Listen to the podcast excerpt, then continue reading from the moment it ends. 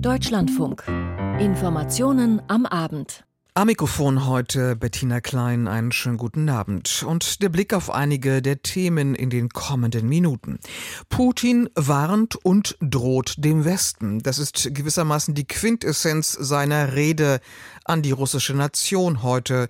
Insofern vielleicht nicht sehr neu, aber in der Intensität und Klarheit bemerkenswert. So schildern es jedenfalls einige Beobachter. Unser erstes Thema gleich. Und wir berichten über die Reaktionen hierzulande. Es gibt möglicherweise viele Tote nach dem Ansturm auf einen Hilfskonvoi im Gazastreifen. Was genau vorgefallen ist, das wird noch untersucht. Wir haben aktuelle Informationen dazu. Im öffentlichen Nahverkehr wurde heute vielerorts gestreikt, ein Vorgeschmack auf morgen, und auch bei der Deutschen Bahn scheinen die Zeichen wieder auf Arbeitskampf zu stehen. Die GDL hat die Tarifverhandlungen heute für gescheitert erklärt, das jedenfalls nach Informationen der Deutschen Bahn. In unserem Podcast Der Tag schauen wir unter anderem auf die Debatte um Arbeitspflicht für Asylbewerber. Zu finden das Ganze online seit 17 Uhr in unserer DLF Audiothek App. Die Sendung Hintergrund ab 18.40 Uhr befasst sich mit einer neuen Studie, die sexualisierte Gewalt bei den Pfadfindern offengelegt hat. Erst Emmanuel Macron, der französische Staatspräsident, der in dieser Woche unterstrichen hat, nichts ausschließen zu wollen bei der Verteidigung der Ukraine gegen den russischen Angriffskrieg. Dann kurz darauf der deutsche Kanzler, der genau diese Zweideutigkeit wieder einkassierte und darauf bestand, die NATO werde sich niemals an diesem Krieg beteiligen und er werde niemals Soldaten in die Ukraine schicken. Kakophonie aus Paris und Berlin, das war gewissermaßen die Einleitungsmusik der letzten Tage für die heutige Rede des russischen Staatschefs. Florian Kellermann hat zugehört. Putin rückte den Krieg in der Ukraine ins Zentrum seiner Rede. Anders als von vielen Kommentatoren erwartet, die davon ausgegangen waren, vor der Präsidentschaftswahl im März werde der Präsident vor allem soziale Themen ansprechen. Dabei beschrieb Putin den Krieg wieder und noch deutlicher als bisher als existenzielle Auseinandersetzung mit dem Westen, wie er es nannte. Der sogenannte Westen mit seiner kolonialen Angewohnheit in der ganzen Welt nationale Konflikte zu entfachen, will nicht nur unsere Entwicklung hemmen. Anstelle von Russland hätten sie gern ein abhängiges, dahinsiechendes Territorium, mit dem man anstellen kann, was man will. Sie wollen in unserem Haus Zwietracht säen und uns von innen heraus schwächen. Doch mit dem Krieg in der Ukraine komme Russland diesen Plänen zuvor. Es verteidige seine Souveränität, ein Schlüsselwort in Putins Rede. Der russische Präsident ging auch auf die jüngsten Bemerkungen des französischen Präsidenten Emmanuel Macron ein. Der hatte es Anfang der Woche nicht ausgeschlossen, dass NATO-Staaten mit eigenen Bodentruppen in der Ukraine aktiv werden könnten. Putin warnte. Sie sprechen davon, militärische Kontingente der NATO in die Ukraine zu entsenden. Aber wir erinnern uns an das Schicksal derer, die in der Vergangenheit ihre Kontingente nach Russland geschickt haben. Jetzt wären die Folgen für Eindringlinge noch weitaus tragischer. Sie sollten verstehen, dass wir auch Waffen haben, die Ziele auf ihren Staatsgebieten treffen können. Putin sprach hier auch das russische Atomwaffenarsenal an, das sich so wörtlich in voller Bereitschaft befinde. Der Krieg war nicht nur das Hauptthema der Rede. Putin präsentierte es auch betont militaristisch. Die ganze Nation verbeuge sich vor den Taten der russischen Soldaten. Russland werde, Zitat, seiner gefallenen Helden immer gedenken. Putin stellte es so dar, als stehe die überwiegende Mehrheit der Russinnen und Russen hinter dem Krieg. Auch die anderen Themen, die Putin ansprach, standen in diesem Kontext. Er forderte, dass die Geburtenraten steigen müssten. Kinderreiche Familien müssten zur Norm in Russland werden. Er kündigte eine Steigerung der Industrieproduktion an. Russland werde nach technologischer Unabhängigkeit streben, so Putin. Vorhaben, die weitgehend unrealistisch seien, erklärte Kirill Martinov, Chefredakteur der Exil-Internetzeitung Novaya Gazeta Europa, dem Fernsehsender Dost. Wir sollen glauben, dass alles besser wird, dass in den kommenden sechs Jahren unter dieser klugen Führung endlich Versprechen erfüllt werden. Daher dieser Berg von Zahlen, die Putin genannt hat. Dazu, wie sich verschiedene Wirtschaftsbereiche entwickeln werden, mit welchen Ressourcen Russland das erreichen soll, bei den Ausgaben für den Krieg und dem Chaos, das Putin rundherum anrichtet, das erklärt er nicht. Ukrainische Kommentatoren bezeichneten die Rede als wenig überraschend. Sie enthalte keine einzige neue politische These, erklärte der Kiewer Politologe Volodymyr Fesenko. Deshalb wiesen auch russische Beobachter vor allem auf Formales hin, so Fesenko, dass es Putins bisher längste Rede vor der Föderationsversammlung gewesen sei, dass es ganze 80 Mal Beifall gegeben habe. Der Bericht von Florian Kellermann. Und zur Rede des russischen Staatschefs Putin hören Sie auch einen Kommentar hier im Deutschlandfunk um 19.05 Uhr. Wie die Rede, wie seine Worte in Berlin angekommen sind und zur Diskussion über die weitere Unterstützung der Ukraine, dazu Johannes Kuhn aus unserem Hauptstadtstudio. Wenig Neues von Putin. So könnte man die Reaktionen im politischen Berlin zusammenfassen. Ich glaube, das Aufschlussreichste waren heute die Gesichter der Menschen im Saal, die betretenen Gesichter. Von Putin selber haben wir, glaube ich, wenig Neues gehört. So der FDP-Verteidigungspolitiker Markus Faber bei Welt TV. Auch die Drohung mit einer atomaren Eskalation hält Faber für einen Bluff. Ich erinnere mich noch zwei Wochen nach der Invasion, die Putin gestartet hat, also heute vor zwei Jahren, hat er die Alarmbereitschaft der Nuklearstreitkräfte nach oben gesetzt. Jetzt diese Drohung. Bisher ist ja zum Glück nie etwas passiert. Das muss man auch der Besonnenheit des Westens, aber auch den klaren Worten aus China ähm, anheimstellen. Und ich denke, so wird es auch diesmal sein. Der SPD-Außenpolitiker Nils Schmid wiederum warnte in einer Erklärung. Obwohl Transnistrien in Putins Rede keine Rolle gespielt habe, müsse man mit dem Versuch Moskaus rechnen, Transnistrien von der Republik Moldau abzuspalten. Dem müsse man sich entgegenstellen. Ähnlich äußert sich der CDU-Außenpolitiker Roderich Kiesewetter. Die Republik Moldau müsse gestärkt werden, der Westen müsse zudem auf Putins rhetorische Verschärfungen gelassen, aber auch mit Stärke reagieren. Kiesewetters Ratschlag ebenfalls bei Welt TV. Und deswegen ist es umso wichtiger, dass wir klarer uns positionieren, Taurus liefern und im Verbund mit unseren Partnern wie Finnland, Schweden und den baltischen Staaten mehr tun, nichts ausschließen, keine roten Linien ziehen und vor allen Dingen nicht in Selbstabschreckung ergehen. Da sollte der Bundeskanzler mehr auf FDP und Grüne und auch auf die Union hören. Die Kritik aus Union und Teilen der Ampel am Bundeskanzler ist nicht neu. Seit Dienstag aber ist Olaf Scholz Taurus Politik auch in Großbritannien ein Thema. Denn zur Begründung der Nichtlieferung an die Ukraine hatte der Bundeskanzler am Dienstag Folgendes gesagt. Das, was an Zielsteuerung von, und Begleitung der Zielsteuerung von Seiten der Briten und Franzosen gemacht wird, kann in Deutschland nicht gemacht werden. Das weiß auch jeder, der sich mit diesem System auseinandergesetzt hat. Damit plauderte Scholz wohl geheime Aufgaben von französischen und britischen Soldaten aus. Die beiden Länder hatten der Ukraine die Marschflugkörper Skype bzw. Storm Shadow zur Verfügung gestellt. Die britische Regierung hatte Scholz Aussagen sofort widersprochen. Aus dem parlamentarischen Raum indes kommt inzwischen heftige Kritik. Alicia Kearns, konservative Vorsitzende des Außenausschusses im Unterhaus, nannte Scholz Kommentare unverantwortlich und einen Schlag ins Gesicht der Verbündeten. Der konservative Abgeordnete Tobias Elwood sprach von einem eklatanten Missbrauch von Geheimdienstinformationen. Und der ehemalige Verteidigungsminister Ben Wallace erklärte, Scholz sei für die Sicherheit Europas der falsche Mann im falschen Job zur falschen Zeit. Der CDU-Außenpolitiker Norbert Röttgen schloss sich dieser Kritik auf der Digitalplattform X an. Scholz zeige, dass er sich nicht um die Interessen der Verbündeten kümmere und die Gräben zwischen den Europäern vertiefe, schrieb Röttgen.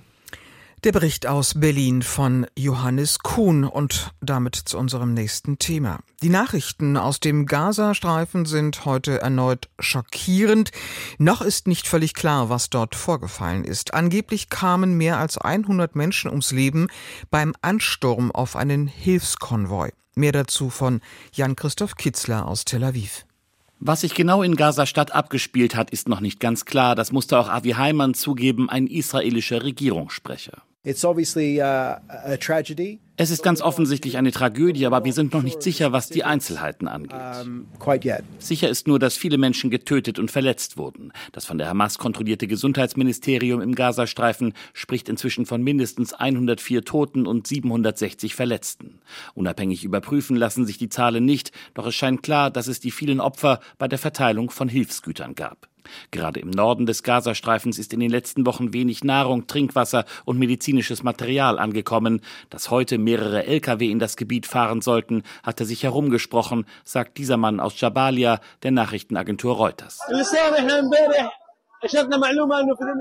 Wir haben gestern die Information bekommen, dass sie Hilfe an den Nabulsi-Platz bringen. All die Leute in Nordgaza sind dorthin gegangen. Um fünf Minuten vor vier haben wir dann die israelischen Panzer gesehen. Die haben plötzlich und direkt auf die Leute geschossen. Und dann haben wir nichts gesehen als Verletzte und Tote auf dem Boden. Das war unvorstellbar.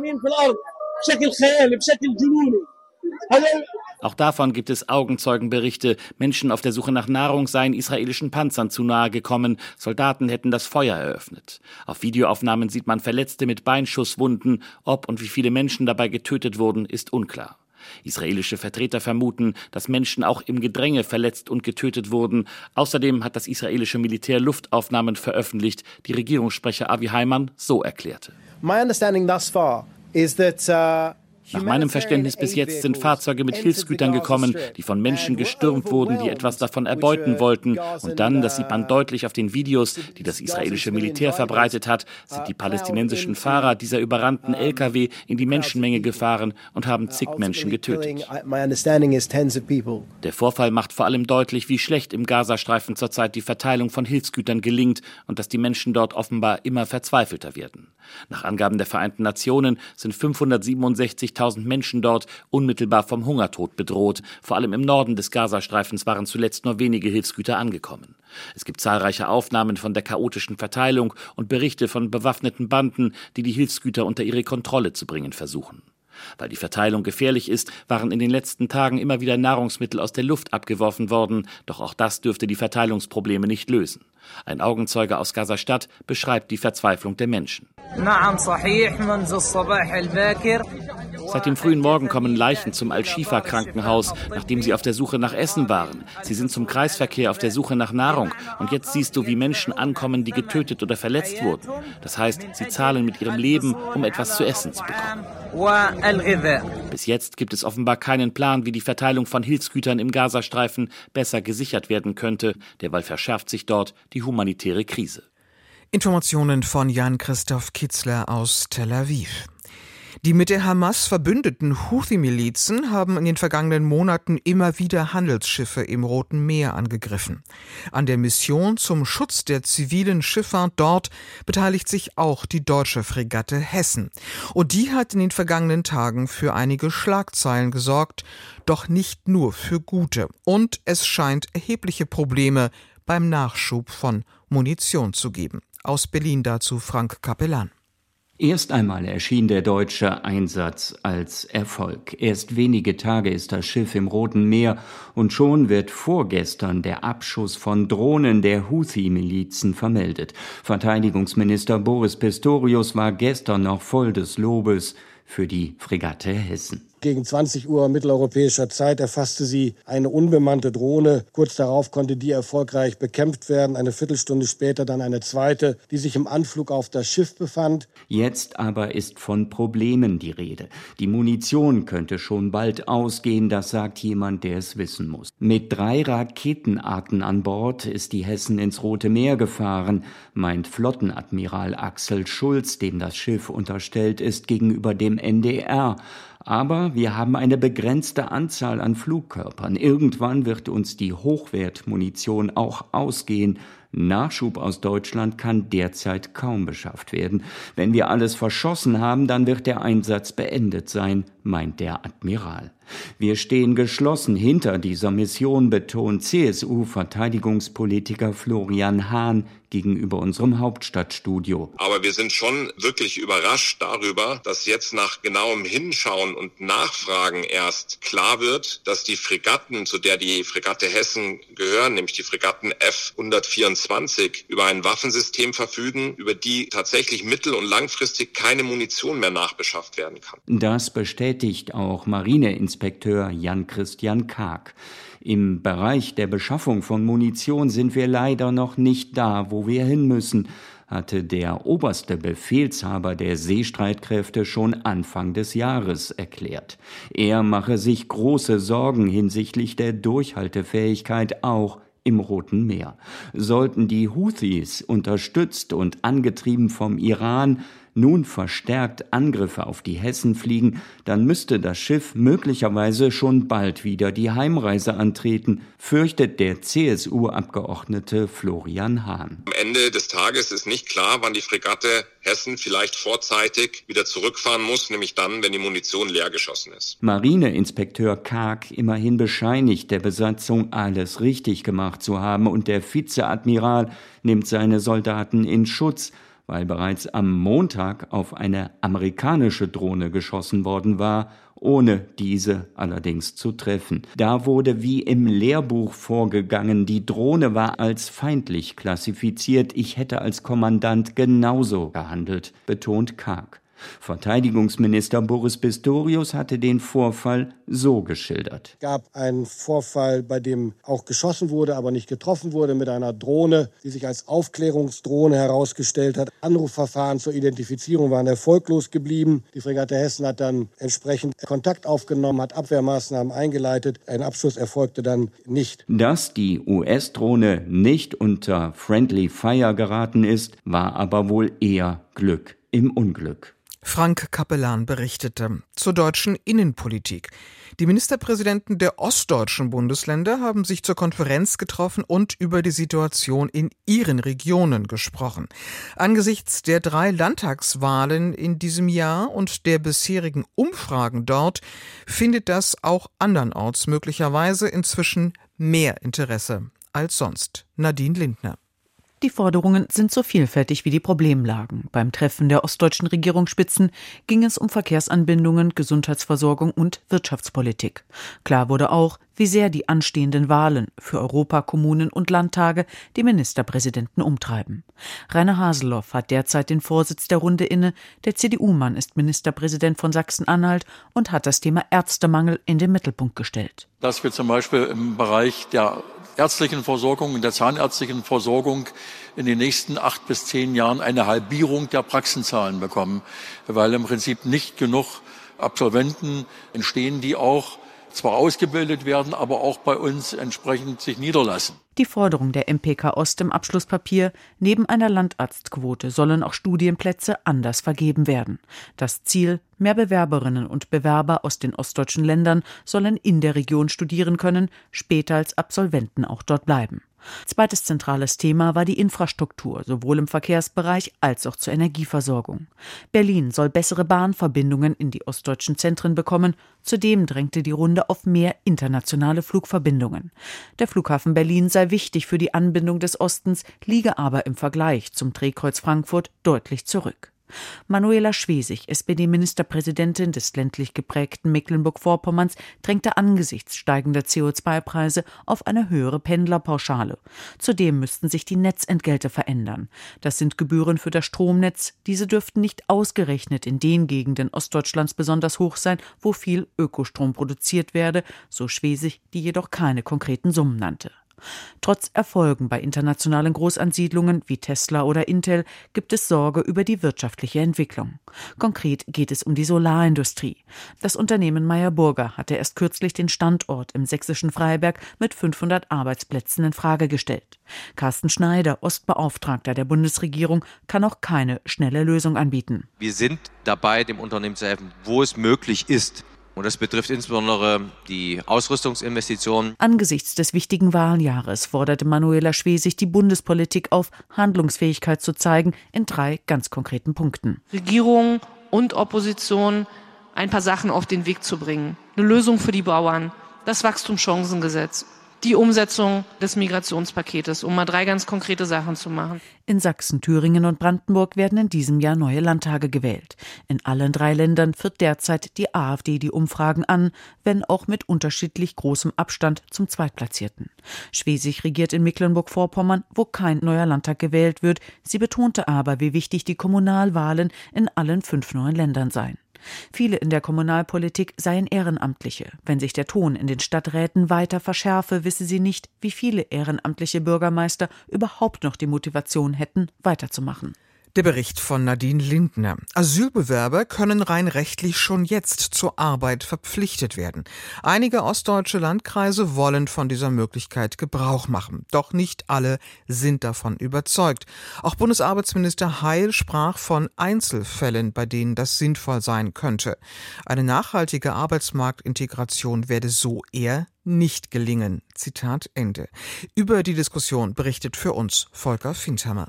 Christian Hergott, der christdemokratische Landrat vom Saale-Orla-Kreis in Thüringen, hatte in der ZDF-Sendung Markus Lanz eigentlich nur die geltende Rechtslage beschrieben, die fortan in seinem Landkreis umgesetzt werden soll. Wir schaffen keine neuen gesetzlichen Regelungen, sondern das gibt es schon. Es wird nur, weil es tatsächlich schwierig ist umzusetzen, denn ich muss das organisieren. Ich brauche Personal, die das entsprechend administrieren. Ich brauche jemanden, der das beaufsichtigt. Ich brauche auch jemanden, der das am Ende des Tages mit Konsequenz auch durchsetzt. Das ist harte Arbeit. Das ist auch harte Arbeit für die Verwaltung. Aber nur so hofft Hergott auch die Akzeptanz in der Bevölkerung zu verbessern, weil sie den noch nicht anerkannten Flüchtlingen einen ersten Schritt zur schnelleren Integration eröffnet.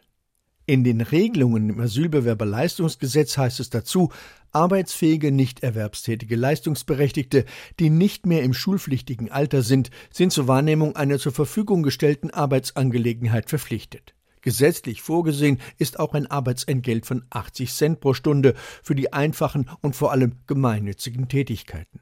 Denn der Zugang zum deutschen Arbeitsmarkt ist für neu ankommende Geflüchtete stark eingeschränkt. Nach der geltenden Rechtslage dürfen Asylbewerber grundsätzlich erst nach drei Monaten einer regulären Beschäftigung nachgehen.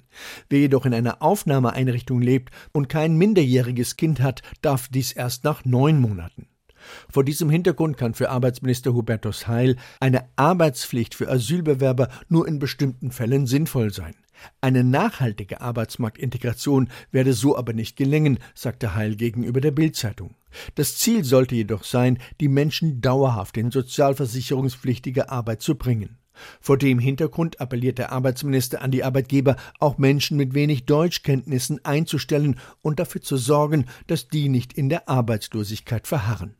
Und für Andrea Nahles, die Vorsitzende der Bundesagentur für Arbeit, stellt sich die Frage, warum diese Debatte überhaupt aufgeworfen wird.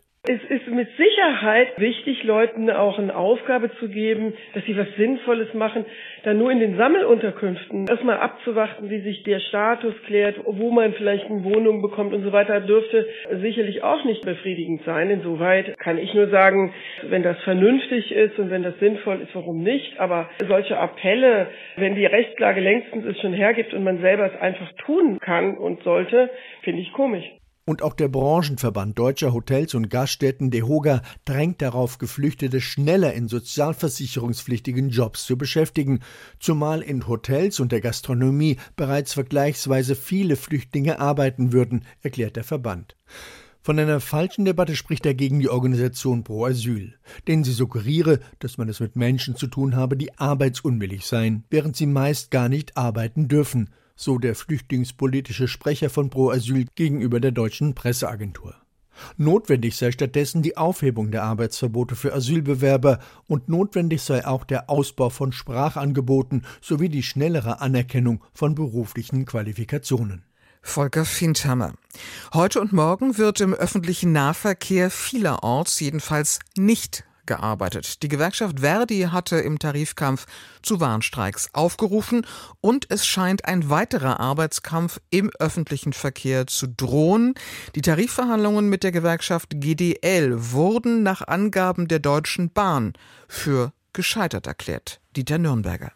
Die GDL veröffentlichte zwar ebenfalls eine Pressemitteilung, doch hier wird der Sachverhalt weder dementiert noch bestätigt. Vielmehr zeigt sich die Gewerkschaft irritiert und verärgert darüber, dass trotz Verschwiegenheitsgebot Informationen an die Presse gelangt seien. Man werde sich erst am kommenden Montag zu den Gesprächen äußern. Die Bahn AG hingegen macht Details aus den Tarifgesprächen öffentlich. Demnach seien die Verhandlungen deswegen gescheitert, weil die GDL so wörtlich wissenschaftlich dogmatisch an ihrer Forderung einer 35-Stunden-Woche im Schichtdienst bei vollem Lohnausgleich festgehalten habe.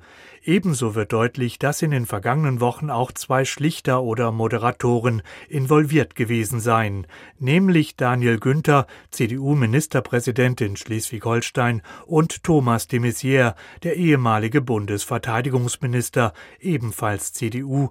Beide haben bereits Erfahrungen als Schlichter in Bahntarifkonflikten. Das bundeseigene Unternehmen verweist darauf, dass man in den Verhandlungen zu weiteren Zugeständnissen bereit gewesen sei.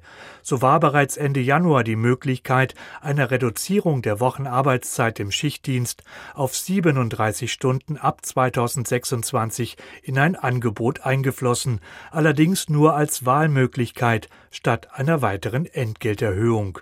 Die GDL hat bereits mit kleineren Bahnunternehmen den stufenweisen Einstieg in die 35-Stunden-Woche erfolgreich verhandelt. Sollte die Gewerkschaft nun ebenfalls das Scheitern der Tarifgespräche mit der Bahn AG bestätigen, müssten Bahnkunden vielleicht schon ab der kommenden Woche mit weiteren Streiks rechnen. Eine vereinbarte Friedenspflicht läuft am kommenden Sonntag, den 3. März, aus. Berichtet Dieter Nürnberger. Nach Brüssel. Die EU-Kommission hat heute offiziell die zurückgehaltenen Milliardenzahlungen für Polen freigegeben. Ein Schritt, den Kommissionspräsidentin von der Leyen schon vor einigen Tagen angekündigt hatte. Es ist ein Ergebnis des Regierungswechsels in Warschau. Peter Kapern.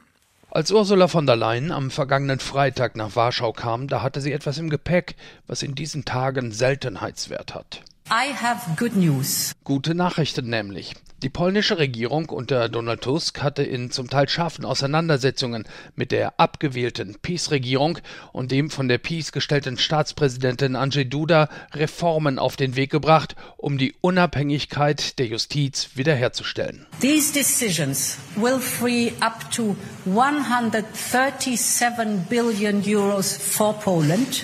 Diese Entscheidungen, so die Kommissionspräsidentin in der vergangenen Woche, könnten zur Freigabe von bis zu 137 Milliarden Euro führen.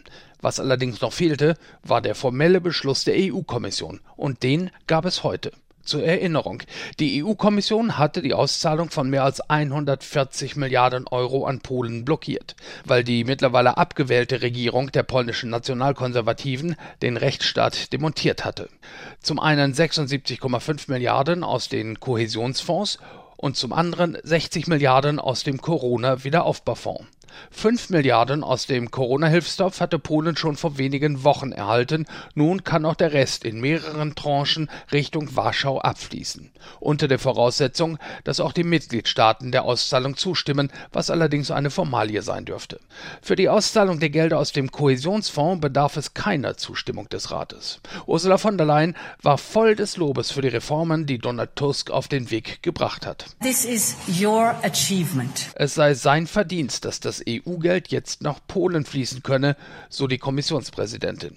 Tusk hat nicht nur die Wiederherstellung der Unabhängigkeit der Justiz auf den Weg gebracht, sondern auch Polens Mitarbeit bei der Europäischen Staatsanwaltschaft angekündigt. Das Verhältnis zwischen Warschau und Brüssel hat sich also wieder normalisiert. Bleibt noch der Streit mit Ungarn und dem illiberalen Demokraten Viktor Orban. Und noch einmal ins Inland. Bei der gerade festgenommenen früheren RAF-Terroristin Klette wurden inzwischen Kriegswaffen gefunden. Claudia van Laak berichtet. Eine Panzerfaustgranate, eine Kalaschnikow, eine Maschinenpistole, eine Kurzwaffe samt Munition. All das fanden Polizeibeamte bei der Durchsuchung der Wohnung der gesuchten Ex-RAF-Terroristin Daniela Klette in Berlin-Kreuzberg. Dabei könnte es sich um die Waffen handeln, mit denen Klette und zwei weitere noch gesuchte Ex-RAF-Terroristen verschiedene Raubüberfälle verübt hatten.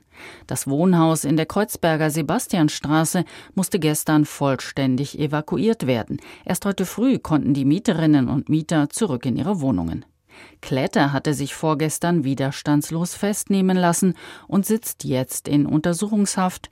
Die beiden anderen gesuchten Ex-RAF-Terroristen Ernst Volker Straub und Burkhard Garweg befinden sich noch auf freiem Fuß. Sie leben seit Jahrzehnten unerkannt im Untergrund. Die Ermittler vermuten sie ebenfalls in Berlin. Die Suche nach ihnen wurde verstärkt. Gut möglich, dass sie über kurz oder lang festgenommen werden. Aufgrund der gefährlichen Funde in der Wohnung von Daniela Klette geht die Polizei davon aus, in den Wohnungen der anderen beiden Gesuchten ebenfalls Waffen, Munition und Sprengstoff zu finden. Dort könnten Gegenstände gelagert sein, die eine Gefahr für die Nachbarschaft darstellten, informierte das zuständige Landeskriminalamt Niedersachsen am Nachmittag. Ein Sprecher präzisierte gegenüber dem Deutschlandfunk, die mögliche Gefährdung ginge von den Wohnungen der beiden gesuchten Ex-RAF-Terroristen aus. Es sei nicht davon auszugehen, dass diese bewaffnet durch Berlin liefen. Der Bericht von Claudia van Laak zum Abschluss dieser Ausgabe der Informationen am Abend hier im Deutschlandfunk. Am Mikrofon war Bettina Klein. Danke für Ihr Interesse und noch einen schönen Abend.